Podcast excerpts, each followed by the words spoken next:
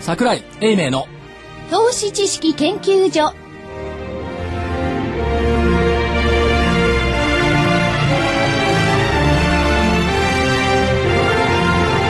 皆さんこんにちはちは桜井英明の投資知識研究所の時間ですスタジオには桜井英明所長んにちは正木昭夫隊長こんにちは福井主任研究員こんにちはそして新人研究員の加藤真理子でお送りいたしますさあ今日の日経平均大引けです34円22銭安の8849円47銭え34円22銭安の8849円47銭ですえー出来高が19億5639万株売買代金が概算で1兆243億円ということになりました。 1兆円超えたまあ一応また情けない一兆円超えりゃいいっていうもんじゃないでしょやっぱり2兆円ぐこのらいかなと間はいもスッと9000億だったから、まああの、そ想定以上にはい堅調だったこの1週間、ということになるんでしょうか、S&P の9カ国格付け下げるってあれどうなったんでしょうねどうなったんでしょうかね。ものともせずに、はいということですむしろあの時からっていう感じがしますよね。だから聞きました、はい S&P のミラノ事務所に、ねイタリアの警察が調査に入って、お前たち額付けでインサイダーやってるだろうって言って入ったまあそういうことはないでしょうけどもね。ないやだって警察入ったんだもんいや私があるって言ってたじゃんイタリアの警察が疑惑があって入ったいや、それはイタリアらしい警察ですよね。まあね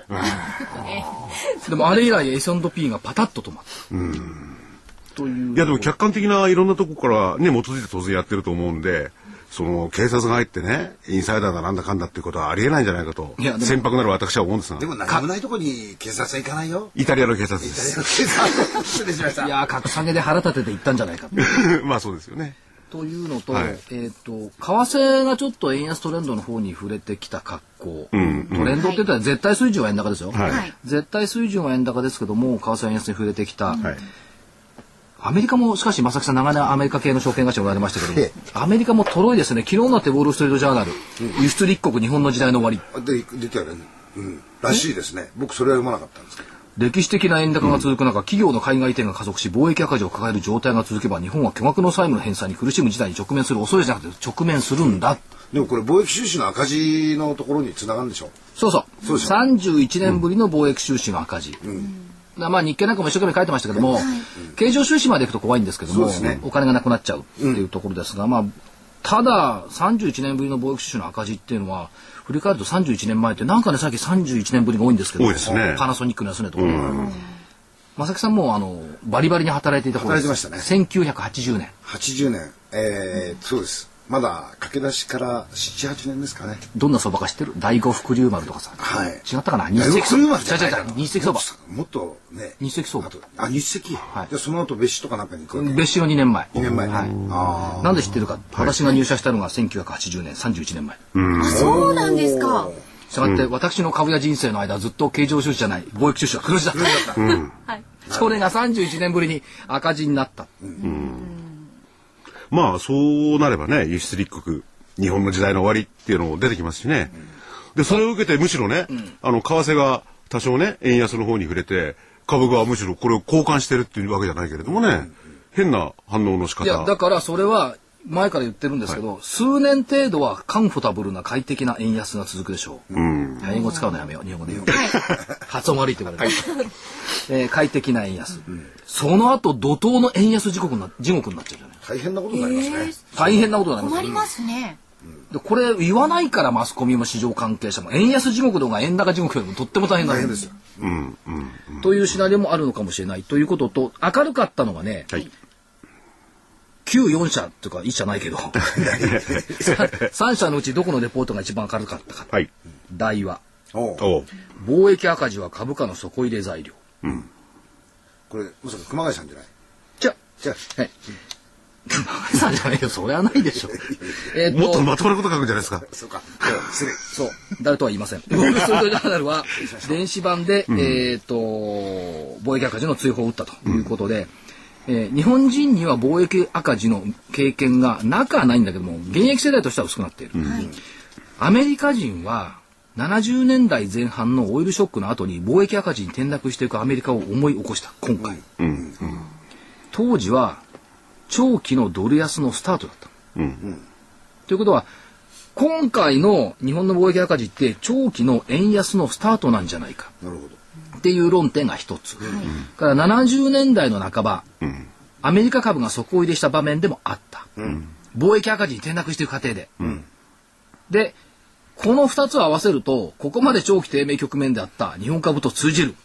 よって、外国人投資家は日本の貿易赤字で株価底入れと感じるのではないだろうかというすごい飛躍した論理だったんですけど、いや、あでなもがこうちそういう、いや、こういう論理はまかり通るんじゃなくて、まかり通ってるのがだって気に食わないんですよねなるほ。どじゃあなぜ日本の円高かって言えば、別に日本を買ってきたわけじゃないわけですよね。だ誰かも買ってならい技術的にそうなっちゃったんだから。それをね、ここに来て、もっともらしい理由をつけて言うってのは許せないな。違う、だからこれから違うじゃん。これからね、円は買われないよって。ドル安になっていった時点でニューヨーク株上がったよ、はいっていうことを考えると、それがアメリカ人投資家の脳裏にこう焼き付いていて、DNA として出てきたんじゃないのという感じ。感こじれがまたアノマリーとして復活しますかあのまりとして。 ?30 年。いや、30年の花まりですよ、これ。ないか。とね、31年のアノマリはね、厳しいかなと思うんですけども、だからどっちにしても、もう飽きたんですよ。うんうんうん。だって、先週の半ばぐらいから、どうしましたギリシャってどっか流れていっちゃった消えちゃいましたね。ポルトガルとかイタリアとかスペインとか、みんな忘れちゃって、ね、やれ IMF だとか、で IMF は何 ?QE3 がまたあるかもしれない。でもダボスでこういう話はもうその先とかっていう話になっちゃってるんですかね。ダボスはもうその先。もうヨヨーロッパはもうこれは通過するものとしてその先のことを考えてる。いや、でもギリシャだってね、いや今交渉がちょっと止まってるわけですよね。実は23日まででしょそうそれは先延ばしになってて、ただみんな嫌なことを見ないようにしてんじゃないですかね。で、いずれにしたって嫌なことっていうのは3月末に訪れちゃうんだからね。それ、古さん言える、言えない。目の前の仕事を嫌だなー って、なだりしてない言えない。言えないでしょそう一緒、ヨーロッパもアメリカも一いや緒。ーいや、人手で無責任ですね、僕も。いや、人じゃ ない。国さんが、国さんが無責任です。あ、そう。でもね、見ないようにしてる感じが強いんじゃないですか。目をそらしてる、だからまあその前に見過ぎてたっていうのもあるけどね、ずーっと毎日毎日見てたわけだから、うんまあ、あとは、まあそうですねまあ、テクニカルでいけばね、はい75日線を超えてきた。はいやっぱり超えたら強いですね、これね。株価ってのは。75日を超えてきたらつ強い。はいそれからまたここでちょっと日経、ラジオ日経で日経新聞のこと言うのもなんですが、懲りないな、あの人たち。懲りないです累積売買代金だってまた。あ壁、壁。8600円から8700円、8800円、47兆円の累積売売買代金があるから、これが壁になって重いだろう。最近思ったんですけど、はいこれ上がる過程でしか問題しない。そうですね不思議じゃないですか。下がるとき累積売買代金言う人いないじゃない。これ売買代金って売りも買いも両方一緒なんじゃないそうです売りはなきゃ買いがない買いがなきゃ売り買いがなきゃゃ売りないんだから。ということは、売ってる人のことは何も考えてない。買ってることのしか考えてない。まあ、売ってる人は下がったからリグっただろうって見るのかどうか別にして、これね、ちょっとね、一方通行的な視点じゃないのと。思うんです。いや、でもこれ、あの、そういう捉え方もなきにしもあらずって言えるんじゃないですか。なんでえやっぱりそこが一番人々がね売買をしていてそこが一つのポイントなんだよと。ね、で、もう一つ言っていいですか、はいその水準を抜けた瞬間にはい、誰もこのこと言わなくな る。それは相場ってそんなもん ですよ。いそう言ってしまうと終わった。や、いや、そう、そうでしょ。はい。前に山がいくつかあるよっていうのをあの新聞は言ってんだねうん、あのそういうこといなんでやすよ、でも相場っていうのは本当にね、あの、こういうもんですよ。えいやそういうもんじゃないって。この論調がいつもね、ネタがない時いつも出てくるわけ。その代わり、スパーンと抜けたら誰も問題にしないんだけど、またこういう局面に来るとこれ出てくる。しかもこれね、半年とか1年とか区切るけど、じゃあ20年とかで区切ったらどうなのよ。2万円とかなのよ、累積売買代金ってえ。ああ、はい。で直近で区切ったら、8000台の下の方よ。だからいい加減な数字なの、これ。時間軸の取り方でいかようにも変わる都合のいい数字が累積売買代金なの。はいはい。でも、あの、僕も記者をやってた時にね、はい証券マンからいろいろこう話を聞くわけでだかすらよネ。タがないからこれ持ってきたんだって。で、そういうの持ってきたりとかね、まあ、都合のいい数字を言うんですよね。その時だけの。 あれ許せないなと思ったんですけど、特にねあの株式のプレスなんてそんなことばっかり言ってるからねだからこういうのってあんまり信用できないですよね。いやさっき信用してたじゃん相場ってそういうもんですって言ってたじゃんいや、だってあれは日経をたまたま弁護しただけであってね。でも、そういうもんではあるわけですよね。だから長期的に見たりとか、その時間軸をね、変えちゃえばあの変えちゃえば違う見方も出てくるよって。違う見方が出てくるだけであって、これは否定できないわけじゃないですか、でも。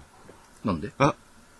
いやだったらなんで売り,、はい売り方の心理については触れないわけ下げる過程でここは累積売買売買金が多いからここで止まるだろうっていう人一人もいないよ下げる過程だよね。うん。上げる過程でここに壁があるから上がんないってみんな言うようん。でも下げる方はどうしようもないんだっていうよりも、 下げるときは本当にみんな老媒売りじゃないけど、そうなっちゃってね、そんなもん気にしてられないんだって。じゃあ上げる時もそうじゃん買わないと上がっちゃうって言って気にしてあんないでも一つのマーケット心理として、ん売るものがないと、ねなかなかあのースムーズな上昇ってないよね、マーケット見てても、だからこれね長年こう言ってるけど、いまだに懲りずにこれが出てくるね、だから所長これサイズ的に大きい壁と見るか、はい、まあまあももちろんね適切なものがあると全面的に否定しませんよ確かに壁あると思いますよ、はいはいあのテクニカルアナリストもこれ使いますからね、だけど、あまりにもちょっと説明的すぎますよね いや、ということは、所長は、これ気にしないで、えーどんどん上に相場行くというスタンスに立っていられるわけですかどんどんとは言いませんよどんどんと今から3万円戻るわけないでしょだってはい。でも上値を追い、追う方向には来てるんじゃな出いるんじゃないかと。まあ、相場も明るい方向に動いてるわけですよね。だからそういうねこういい加減なね、データを持ってくる証券会とは違ってそう、で違すねったところを僕は話を聞きたい。そう素晴らでしょしいはい。もう今日はあのゲストの方にですねそうですやっぱり日本の国民のためを思って世界の国民のためを思っそうて、まあ、薬も作って販売されてますし、いろんなその段階の薬を開発されている企業の社長さんにそう。このお話は結構ね、頭がすっきりする。もう株屋のたわごととは違います違うから。じゃあ、あの、皆じゃあ様、ご紹介頭ををすっきりさせていただきましょう。え、本日のゲストをご紹介します。株式会社アールテック上野代表取締役社長の真島幸彦さんです。よろしくお願いします。はい、よろしくお願いします。よろしくお願いします。えー、アールテック上野さん、まず御社の業用を簡単にご説明いただけますですか。はい。えー、アルテックウェノは基本的には、あの、新薬を開発する、えー創薬ベンチャーですけど、はいまあ、あの、それを、あの、開発支える、まあ、あの、財務として、現在の緑内緑内障の薬、レスキュラというものを、まあ、製造販売しております。はい一つこれあのアメリカであの売ってるんですがあの慢性の便秘薬アミティーザっていうのがあるんですが、はいそれはな武田製薬さんからまあ受託製造して、これは製品を作るというその3つの、えー事業をおおえーやってます。で、バイオベンチャーさんって、あの、大体あの、先行きのものを、開発段階のものが多いんですが、今社長におっしゃっていただいたように、その、点眼薬、それから便秘の薬等々、実質販売しているものがちゃんとあってですね、しかも、配当がですね、ちゃんと毎年出てるというですね、これはやっぱり社長、バイオベンチャーとしては特筆すべきとこですよね。そうですね。あのやっぱり上場したからにはまあバイオベンチャーという言いましてもね、やはりまあ上場した責任としてある程度の配当をまあ株主主様にやっぱり還元するというのは、まあ一つの大事なあの施策と考えてますので、はい一応そこはもうしっかり出すという方針です。はい。ですからその意味では、あの非常に安心感のあるバイオベンチャーさんという考え方を私はしてるんですけどもね。ね、あの、アメリカの方で一時期ね、そういうバイオベンチャーが非常に流行ってですね、ええだいぶなくなっちゃったのもあるんですけれども、ね、日本でこういう企業があって、なおかつ配当もちゃんとして、で、もう一つの面白いのが、面白くはないんですけれども、あのー、真島社長、はい先生なんですよ。はい。ドクターです。ドクターですよ。お医者さんでいらっお医し者ゃるさんんでですす医学博士。え眼でえー眼科眼科眼医です。え科。で、慶応大学の医学部の講師もやってらっしえゃる。はい。そうですよ。日本では珍しいですいねや、だから社長じゃなくてね、ここではみんな先生と呼びましょ先生と呼う。ばなきゃなるほどで先生に伺うのもなんなんですが、あの四半期の業績はいかがなもんですか。社長にしましょう、それじゃあその点は、いや、あの、社内でも、やっぱ僕も使い分けてて、あの、やっぱり経営に関することはやっぱり社長と呼ばれてましてね、研究開発はやっぱり先生と呼ばれてるんで、はいまあ、あのううまく使い分けてるんですけど、ここでまあ、ここは社長です社長とお呼びねし。てあのまあ大体想定通りだとは思うんですが、業績的にはいかがそうですか。ね。大体、あの、予想通りで、はい、はい、とい言っうこてま。とですまああのはい配当もちゃんとあって、まああのこれは計算出してみればわかると、はいそういうところでございます。でここから先生になるんですけど、 まあ眼科の先生と言われるんですけども、はいまあいろんな薬があると思いますけども、ええ直近結構そのドライアイはい。目が乾燥するはい。というのが出てきていて、そのあたりについての対応ってのはいかがなもんでございましょうか。まあ、あのドライアイっていうのはひ一般的な言葉になってきて皆さんよくご存知なんですが、日本でも約あの軽い症状も含めると2000万人いるっていうことで、 2000万人ですよ。はい人口1億ちょっとしかいないのに2000万人もかかる。やはりあのオフィスで仕事されてる方はやっぱり冬なんかはあの暖房の関係で乾くっていうことなんですけど、ただまああのあの結構重症な方もいらっしゃいまして、そのあの重症ドライアイってなかなかあの皆さんあの馴染みはないんですが、結構悩んでいらっしゃってやはりあの失明に近い見えなくなるとかやっぱ痛みがあるとか結構悩んだりする患者さんいらっしゃるんですけど、なかなかそのいい薬がないのは現状ですねなるほど症状が軽い人にはいろんな薬があるんですけど、症状が重い人にはなかなかいい薬がないので、まあ、我々はここをあのそういう患者さんのために開発しているというじょ、えーでがん段階です。その意味では、えっ、と、海外のグローバル企業との提携契約も結ばれてますよね、桜井家に。そうですね。あのドライアイをあの薬を作るにあたりましてやっぱり原料っていうのが必要でして、はいこれあのアルブミンって言いまして、まあ、アルブミンでもあの遺伝子を組み替えたアルブミンを使いましてこれであのドライアイの薬を作るんですが、それはあのえデンマークのノノボザイムっていう会社からあの供給してもらう契約を、えー昨年しました。で、えっ、と、開発をもう一回スタートして、今どちらで開発、これアメリカですかえ今度、えっと、実際患者さんで効くかどうか調べる臨床試験とあるんですが、はいこれはあの今年アメリカで開始を予定しています。なるほど。開始予定ということで、そうはそうなんですが、アメリカで治験をするメリットって何かあるんですかえっと、やっぱりあの我々グローバルに展開する意味でアメリカっていうのはやっぱり最初にやるに非常にいいところなんですけど、はい特にあのドライアイですねあの日本とアメリカってドライアイと同じ疾患なんですがやっぱりその基準がねちょっと考え方が違って、やっぱりあのアメリカがいっぱいこう結構厳しいんですよね、はいだから日本であのうまくいってもアメリカでうまくいかないっていうのはあるんであるのでもう最初からじゃあもうハードルの高いもうアメリカから行こうってことで多分アメリカでうまくすればそこからまあワールドワイドに展開できるということで、まあチャレンジでアメリカからやるってことです。なるほど。一番厳しいところの承認を取って、そこから世界へ拡大していく、そうですこの発想ということですよね。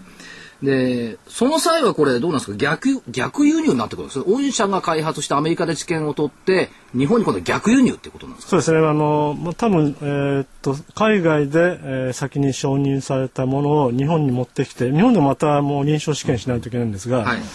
日本でもやるってことですね。まあ、あの、海外で承認されていると、日本の承認は、まあ、すんなり取りやすいってこともありますので、そういう方針です。ということは、このドライアイについては、まあ他もそうでしょうけども、その日本の患者さんだけではなくて、世界の患者さんがターゲットにして助けてあげられると、こういうことになってくるわけですよね。その通りです。グローバル。グローバル。それで、あのー難しい話になっちゃうとあれなんですけれども、本当に技術的にもええ先生のところはすごいんですよね。世界を相手にしちゃってんだから。はい。それで、まあ、あの製品もそうですしあるいはそのなんていうのかな、えーもうすでに実用化っていうんですか使ってる、うー緑内障の薬なんていうのは、はいはいまあ我々っていうかあの投資家の方々はもう目にしはしないのかもしれないけど、お医者さんでなんか結構使われてるんですもんね。はい。まあ、緑内障はあの40歳を過ぎますとかなりかんあの緑内障を発症する患者さん多いので、ええやはりやっぱ40歳以上の方はなるべく検査をしていただいて結構あの人間ドックとかね、検査してあの、まあ、緑内障は基本的に症状がないのでわからないので、偶然見つかる場合がありますので、まあ、そういう患者結構いらっしゃいます。それは実際のね、い医薬、まあ、先生が処方してくれてね、お医者さんが処方してくれてそういうところで非常に使われてると。はいで、そういうう基礎的なね、いろんなものと先端的なその技術開発で、今回このドライアイですよ。はいで、このドライアイですけども、これ先生、グローバル的に、よ要するに世界市場ってのは、おおむね1500億。そうですね大体1500億と言いまして、あのーこれまでやっぱり、あのー倍々で増えてきましたので,、で今後もやっぱり年10%の伸びが、あのー予想されてますので、市場としては、まあ、だんだん大きくなるということですね。 1500億円市場というふうに見ていそうるんでですすねよね。で、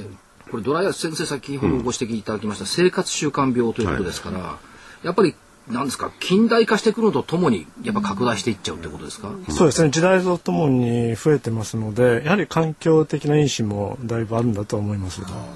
以前ではなかったようなその携帯電話見続けるとかだってやっぱりオフィスもパソコンとかが多いからやっぱり疲れるし乾きますそようでね。すね。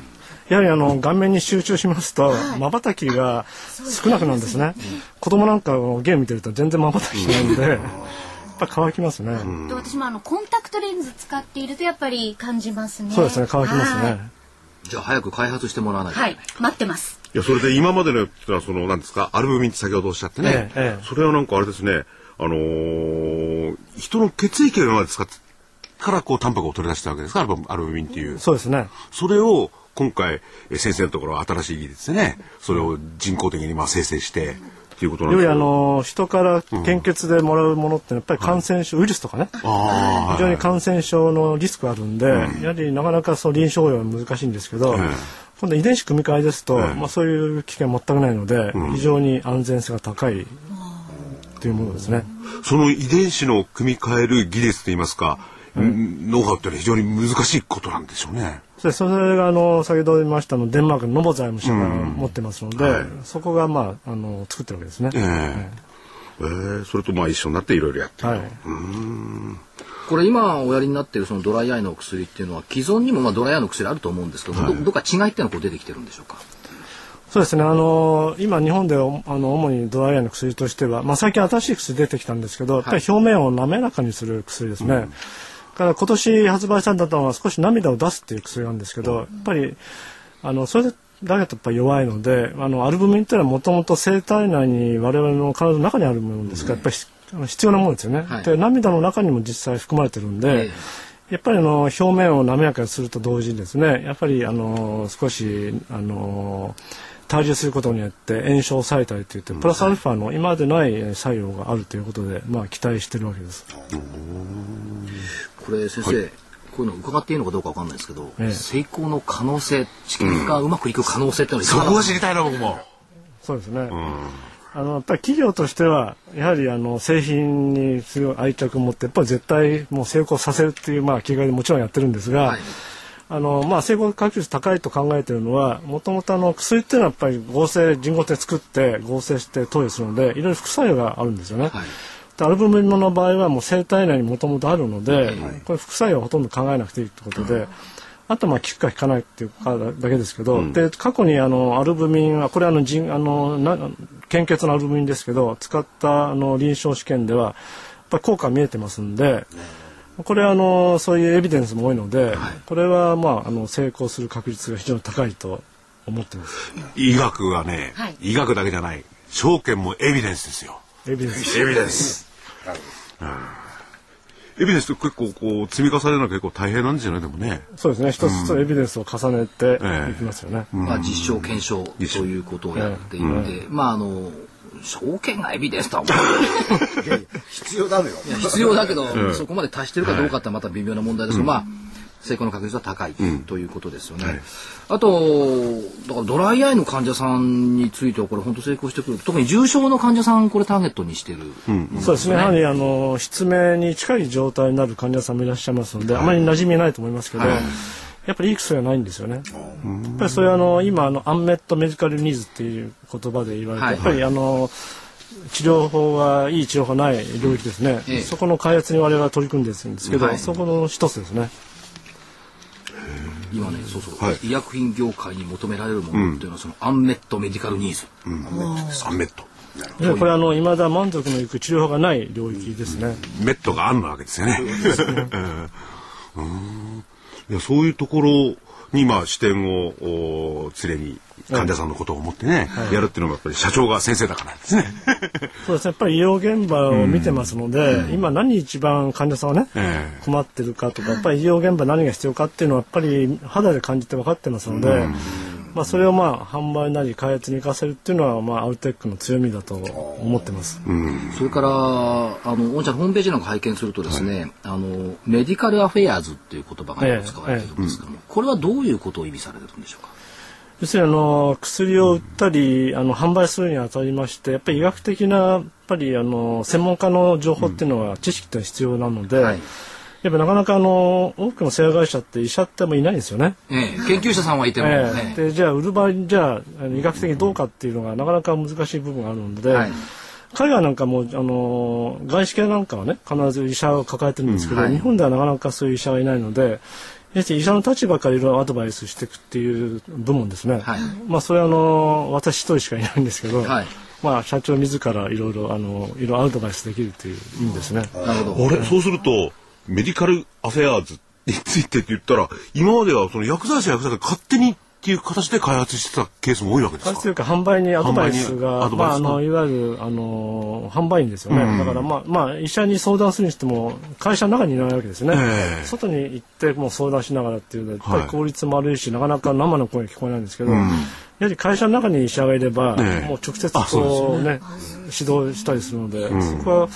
もう外資で割れてる常識なんですけど、日本の会社はなかなかそういうとこまで行ってないですね。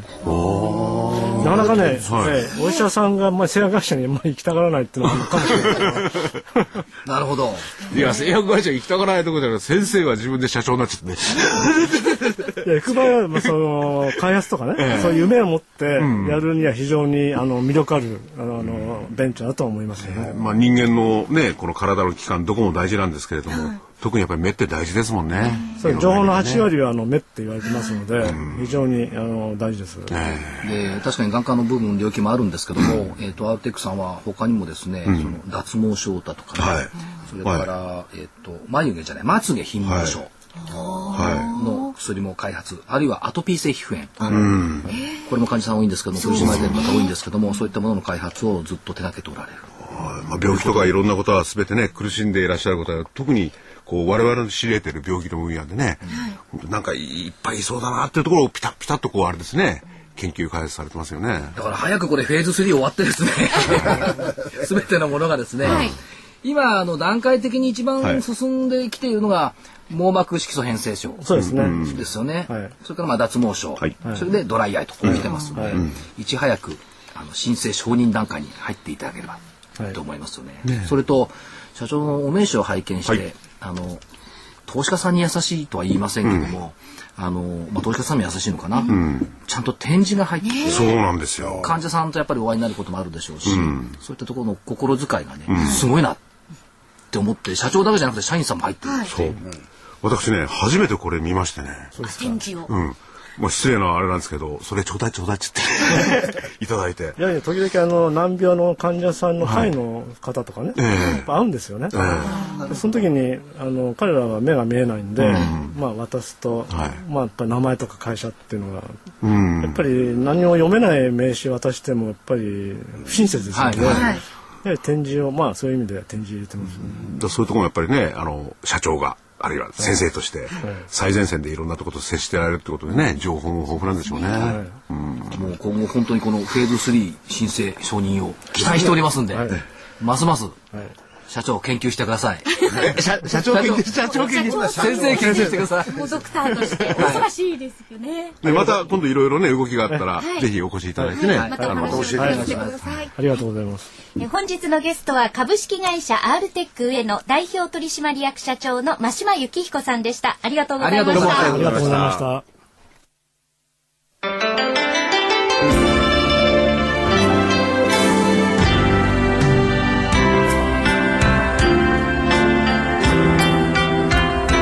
東京大学と東京女子医大の研究成果を生かし先端医薬品開発のナノキャリアが作り出した新しいタイプの美容液エクラフチュール W をラジオ日経がお届けしますあなたのお肌を潤いあふれる透明な素肌にナノキャリアの美容液エクラフチュール W はこれまでの美容液とはブライトニング成分のお肌へのとどまり方が違いますビタミン E などのブライトニング成分を隅々まで届け作用を長く保ちます溶け込む実感透き通るお肌広がる潤いをあなたに無着色無香料アルコールフリーのエクラフチュール W はお使いになる機械を選びませんエクラフチュール W のお値段は1本13,650円送料代引き手数料は700円です。お求めは電話03-3583-8300 03-3583-8300ラジオ日経事業部まで。なお、8日間以内の未開封商品のご返品には応じます。返品費用はお客様のご負担とさせていただきます。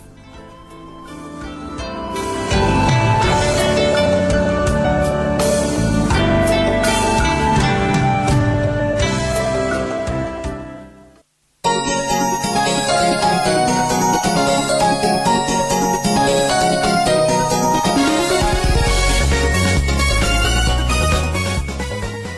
える叶える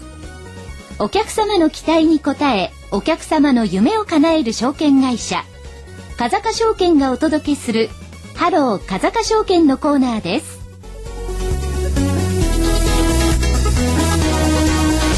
今日はコールセンターから美しいお二人にお越しいただきました皆方千尋さんと池田沙織さんですよろしくお願いしますよろしくお願いします。かとまりさんどこのコールセンター風賀証券だってちゃんと枠が入ってあ、る枠じでゃないすか、あ、風かかって言ってたのそうですよあかいきなりコールセンターか証ら。券がお送りするって言ってあ、るそうかそうか。ですか失礼いたしままあまあまあ、うちはもめはそのぐらいにして。はい。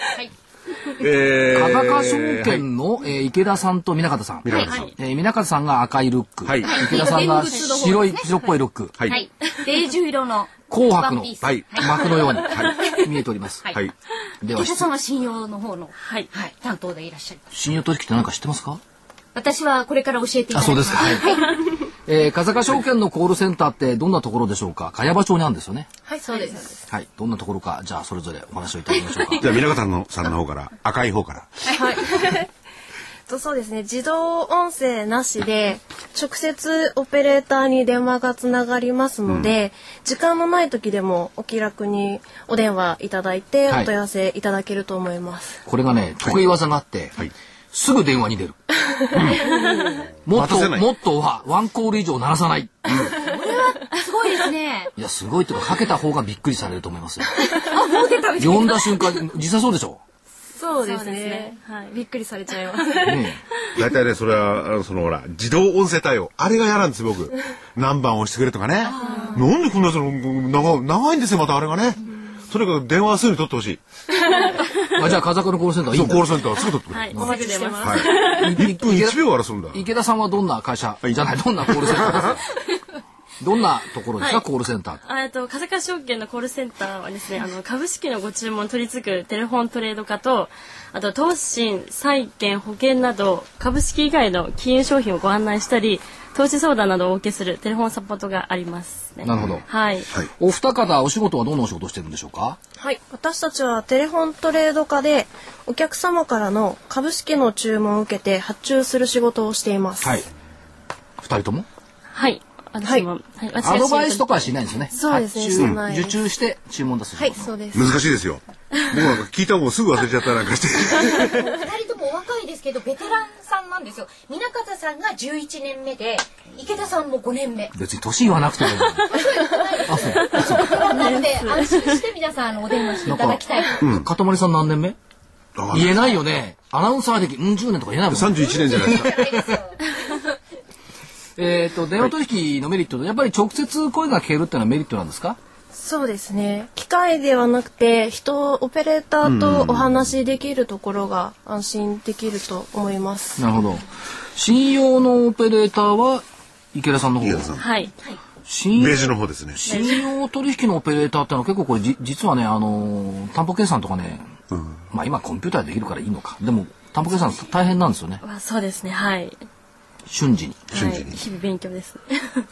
いや、信用、まあ、あの、現物でもそうですけれども、株を取引されてる方がね、い非常にいい必死って言いますか、ね、一生懸命なんでね、すぐ瞬時に答えて、それもちゃんとした答え方をしながらなんで大変ですよね。そうですね。で、ちょっと宣伝すると、風カのコールセンターの信用取引は、売買手数料が1約定につき、ってかまあ1注文につき4200円。はい。そうです。一律。一律です。ということですね。はい。ワンオーダーに好きです。ドカンとやった方がいいですね。あそういうことになだるかか。らこれあれでしょだから信用取引で5000円でも10万円でも1000万円でも4200円、そうですね。そうです片よ道ね4200円です。 50億円でも4200円よお500億円でもね。持ってないけどね、皆方さん現物の方はどうなんですか、えっ、となんかわ割引制度がある、はい。はいそうですね。1ヶ月の売買約定回数に応じて手数料の割引制度があります。通常のはい手数料テーブルより最大で50%の割引率が適用、そうですね。これガンガン注文した方が安くな るんですね。じゃあガガンガン注文して儲からいいけどガンガン注文してそうしちゃいけないからガンガン注文して儲かるようにすればいいね、でも割引でその分をこ補填するなんてできないですそよんねなことは法令違反だよ いや、補填って言うと、そう実際にはね、法令違反も何も、まあ、曲げてくれるんですよね。回数ある回数をそね。うそう割引してくれる、はい錯覚しない補填じゃないからね。もう 何でもいいしてくれるんだよいや気持ちとしてはね。いや、キムちゃん。いや、儲かってれば乗っかって る。あ、そっか。はいはい。えー、最近忙しいですかそうですね、はい。先遊び週があたりか。 いや、仕事 が。はい。せ先生、先週あたりかな。はい、先週あたりから、はい、お電話が増えています。はいなんででしょうか。どうして増えているんでしょう。ですかね。出来高が。はい、すごい増えています。じゃあ僕が、あの、私が、あの、台本読んであげましょう か。これすごい台本があるの。長らく火が消えたような薄商いが続いていましたが、先週から売買高が増え、商いが盛り上がってきたように思います。だって。これ、あの、芥川賞並みの文章だよね。え、長らく火が消えただよ。火が消えたいや消えてたもんね、だって。でその後がある。はい。風賀証券コールセンターは決まった営業エリアはございません、世界中が対象だそうだ。アルテック上野と一緒だ全国にお客様がいらっしゃいますはい。そうです。こっからがまたね今度は直木賞パターンね、ある意味、市場のマーケットの縮図ですので、 はい。私どもへのご注文も増えてまいりました、ようやく市場も活気が出てきて心なしかお客様の声も明るいように思いますよはい。かったね読まなくてねでも実際どうですか、やっぱり明るく明るい声が聞こえるようになってきましたそうですね。お客様の声も明るく感じます。はい。これどうもやっぱり自分の気持ちが明るい時はお客様の声も明るく聞こえ自分の気持ちが暗い時はお客様の声も暗く聞こえそんなことはないですよねそんなことは。ないですよね、いやーでも多分ね、お二方ともね、お客様の声が明るい時には自分も明るくなるんでしょうね。ああ、それはそうですね。はい。はい。趣味なんていつもこの番組出ていただくと聞いてるんですけど、じゃあまず池田さん、池田さん、はい池田さんは桜井さんと会うかも。私はゴルフですね。はい。ゴルフゲームはい、ゴルフ。いや、ラウンドも行ってます。ちゃんと言ってんの、はい本当福井さんよりうまいかもしれない、ね。 72ぐらいの番組もう、もう、そそあのー、実はそういう人とは話をしなかったですね。そうかじゃあ、しご仕事でお休みの時は青空に向かってスパーンって打ってるわけそうですね、はい。で打ったら打ったらあのこれ常にね、打った後にね、あのクラブを持って走りまくってそるうそんなことない。ボールに向かって上がれ上がれっつって。ああなるほどね上がっちゃってこんなになって、ほとんどの目の前に落ちてきたりなんかしてちょっと聞いていいですか、はいあのクラブドライバーって最近のやつ大きいでしょ、ああ、そうですね、大きいですね。勝間さんクラブドライバーってどんなのお持ちでしたっけ、私ですかはいいゴロドライバーお持ちでしたよね、歌詞のある、。えーえーえーパーシモンそうあ、柿だ。ガキガキ、はいうん本当かな年代物です本当か。からなはい。で、南方さんはご趣味の方ははディズニーが好きでよく行って ます。あランドとかシートとデか。ィズニーランドねはい、はい。どっちがいいですか海とこっちは、私は海の方が好きです。あー私と一緒だな。僕は両方とも行ったことねえよ。自慢にならないです。あ、あ、両あ、片っぽはある。であの、海じゃない方。パスポートとか持ってしょっちゅう行きびたり、昔はそうでした。え今は、昔年に何回ぐらい行きましたわあ数えられないぐらい。数えられない、はい毎日400回は行ってないでしょいや、うーん。だって1年365日しかないんだからでもそんなに、一週間に何回とか行ってらっしゃる行ってる時もありました。じゃあもう隅から隅まで何もなくても歩けるぐらいですよね。まあなくても歩けますけど、毎日毎回楽しいです。そうですよねはい夢がありますからね。は い。なるほどねだそうですえ。いやね、あのー、池田さんゴルフ。はい。南方さん、ディズニーランド。し、し、えあ、C。で、 まあ、この番組をお聞きつでね、風賀さんにコールセンターで電話かけてこられる方も、ゴルフとかディズニーに興味のある方いらっしゃって。コールセンターでよかってきてディズニーの人っていうそうゴルフの人ってお待ちしてます。最後に片岡コールセンターの魅力、一言ずつどうぞ、ありませんとか言われて、はいはい。と中津さん行きましょう。はい。と今回は、はいえっとお客様とのコミュニケーションを大事にして、はい日々成長できるように頑張ってまいりますので、お客様からのお電話お待ちしております。南方の魅力でした、はい。次、池田さん。はい。えー私どもは、えー日々ですね、迅速かつ丁寧に正確にご注文をお受けして、えー多くのお客様に風賀証券で取引してよかったと思えるようなコールセンターにしたいと思っておりますので、ぜひよろしくお願いいたします。 ボールを上がれと願っている池田の、魅力でしたはい。あでもフリーダイヤルご紹介いただきましょう。せっかくですあそうそうそうはい。はい。じゃあ、フリーダイヤル0120の20の9680です。フリーダイヤルですから、はいフリーダイヤルですえーお金はかかりません。わからないですね。携帯電話からでも。あ、携帯電話からでもこの012020の9680でいいわけですか。むはか昔は携帯電話はダメだったんで最近はもう最近のだだいぶ前から良くなってですねじゃあ、どこにいても、コールセンターに電話できるってことですそうね。ですゴルフさんとかディズニーランドさんと言えばこうい。そうですね。えーそれでは、えー私の方から風賀証券のセミナーのご案内ですまずは1月31日火曜日午後1時半から3時まで、えーこちらはですね投資信託ワールドリートオープンの現状と今後の見通し国際投信投資顧問株式会社クライアントサービス、えークライアントサポート部シニアマネージャーの渡辺幹夫さんが講師でいらっしゃいます。会場は三鷹フィナンシャルセンター。で、あの、ホームページの方ではお申し込みが終了してるんですが、三鷹フィナンシャルセンターの方にえお電話をいただければ、お席の方をご用意してくださるということです。え三鷹フィナンシャルセンター0422-71-1251、0422-71-1251番です。えーそして2月4日土曜日には、えー桜井所長の株式投資論というセミナーがあります。えー午前10時半からお昼の12時まで。こちらの会場は埼玉市浦和区のレンタルスペースホーリー。えーお問い合わせは本店の営業部にお願いいたします。03-3666-5541。03-3666-5541。締め切りは2月2日です。お早めにどうぞ。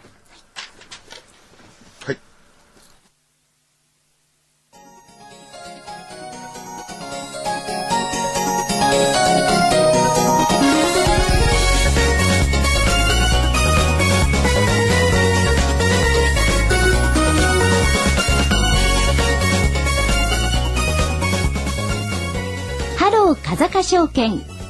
このコーナーは風賀証券の協力でお送りしました。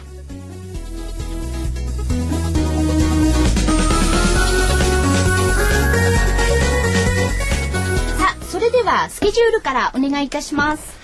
はい、えースケジュール、えー、27日金曜日、明日ですね、えー全国の消費者物価、それからアメリカの10、12月の GDP、これやっぱりちょっと、懸念というかね、待ってるところはあるんでしょう。30日月曜日、トヨタプリウス PIV、国内販売開始。トヨタ、だから、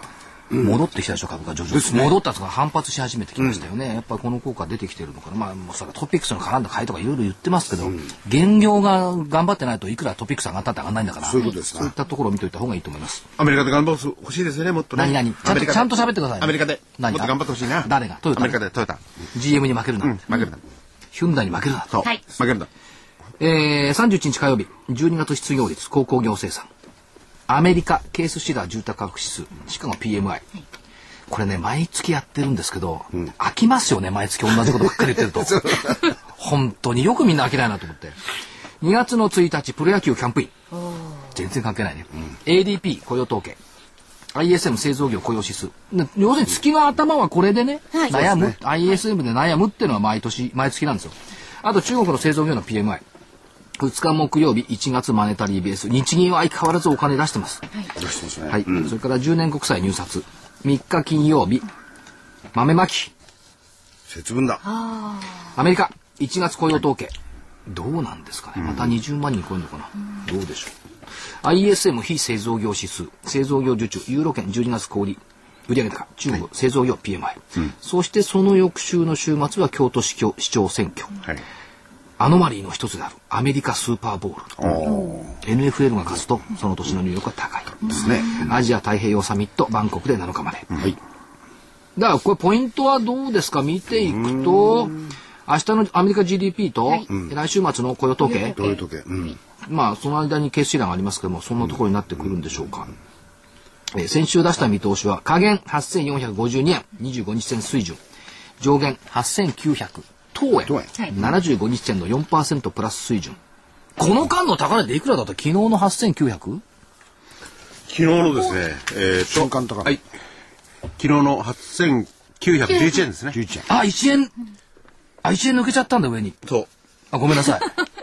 う。1円ね。1円ぐらいならまあ。瞬間だから。高いとところですから、きっと怒らないです。これね、まあ、いや、怒られるかもしれませんけども、この、この見通しってね、あの、8900等円が近かったとかそういう話じゃなくて、75日線の4%プラスのところでやっぱり一回止まるよね、っていうことを確認した方がいいな。まあ、25日線でも15%一応止まるぞ。先週考えたのはちょっと中長期的に上昇基調だから75日線の4%で止まるんじゃないの、っていうのがこの水準だった。シグナルとしてはバッチリだった。そうですよね。 75日線有効です有ね。効ですね。そうですね、最近みんな言い始めましたね。これがずーっと重しになってると困りますけどね。なってないじゃん。腰になってたんなでっすてよないじゃん、別に。もう抜けたんですよ。抜けた。はい、来週の見通し。はいえー、加減8596円。1月19日、高値の窓埋め水準。うん上限。これ変えましたよ。9152円。おお、9000円台になりましたか。 10月31日、高値水準。はい。これね、一つだけ懸念があるの。何ですかさっきあの、夕夕焼けマーケットじゃないわ。あのー株仲間で、はいい、つも1時半からインタビューやってるんですけど、はい井上さんに聞いてたら、いやーギリギリ100 9150円がせいぜい上値水準と全く同じこと言ってるから、一緒になるの嫌だなと思って。まあそれは皆さんおお忘れいただいて。ということで来週は8596円下。上9152円ということですね。じゃあ先手いきましょあ、突然す宣伝ですね。はい。う。もう時間ねえんだ。はい。えー、桜井英明の投資知識研究所の DVD1 月号本日発売です。あなたの投資が劇的に変わる短期投資シリーズ最終版。一部専門家だけが知っている短期投資にはアノマリーがあった。桜井英明が突き止めた短期投資アノマリー大原則短期投資アノマリー全集です本日発売 DVD 内容1時間ほどで価格は8400円ですお求めは0335838300 0335838300ラジオ日経事業部までお願いいたしますまああの片頭痛が起きるほど桜井所長が情報収集に心血を注ぎましたのでぜひご覧くださいこれね、珍しく福井さんが見事な台本作ってくれたなと思ったんですよ。え、初めは嫌だなって言ってたじこゃれないね、ちですか。ょっと聞いてください。相場のアノマリーは相場の歴史を見ると、ある機能、効果を持っている。それはある意味では個人も含めた習慣みたいなもんだ。例えば関東のよう な、関東が毎日同じ時間に同じ場所を歩くとする。はい、どうぞ。続けてくだ さい。あ、もう、もうハマったでしょ。桜井さん。いやこれこういう、こういうね、ことをやっててね、実はね、この後がね、塊と二人で笑いこくでテイク2になっちゃ う。 そうなんです。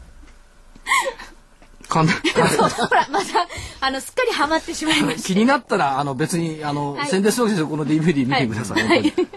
ょっと桜井所長の顔が緩んでるかもしいやれだまかせら、ん。関東の話ですね、隊長。はい関東は週刊ずつこうずっとやるんですよ。はいはいはいそんなもんね、ななぜ関東がそう言ってるか見てる方から分かんないじゃないですか。はいだから見てる方は何するかって言ったら、前の日に穴を掘ってくんですよ、穴を。 だ落かとし穴らを。関東が通る道に穴を落とし穴を掘っとくと、うん必ず関東は落ちる落ちる。それがアノマリーだっつわけ。わけわかんないでしょ確率が高いと。高いと。 おーでとにかくね短期のアノマリーを、お結構その所長に集めていただいてそうなんですよ。なかなかね有効なものもあるかもしれ ない、いや、いや、でも統計的に確率の高い、こう、上がる得意日みたいなものもね、中にはあ、取り上一げつてだもけらって。ます。 2月14日バレンタインデーは上げの得意日。あげそるうそうとそでうすそうよ。これ日付をね、全部入れたのが1年分。実はカレンダー通し1になくなっ月た。はとか2月はとかって、あの、だから毎月楽しめますので。そういうことなんだ。はい。はいえー、とお申し込みの電話番号と、最後にはいお求めの電話番号といくらあもう、ご案内しましたが、0335838300までお願いいたしま。です最後にちょっと桜井のご案内、最近メルマガがなくなったんじゃないかっていう問い合わせが多いんですけど、マグマグから配信してますんで、い無料マグマグで株都庁カタリストと引いていただければ毎日2回来ますんでもう1回申し込んでくださいよろしくお願いします、ということですね、じゃあ皆さんさようなら。うわー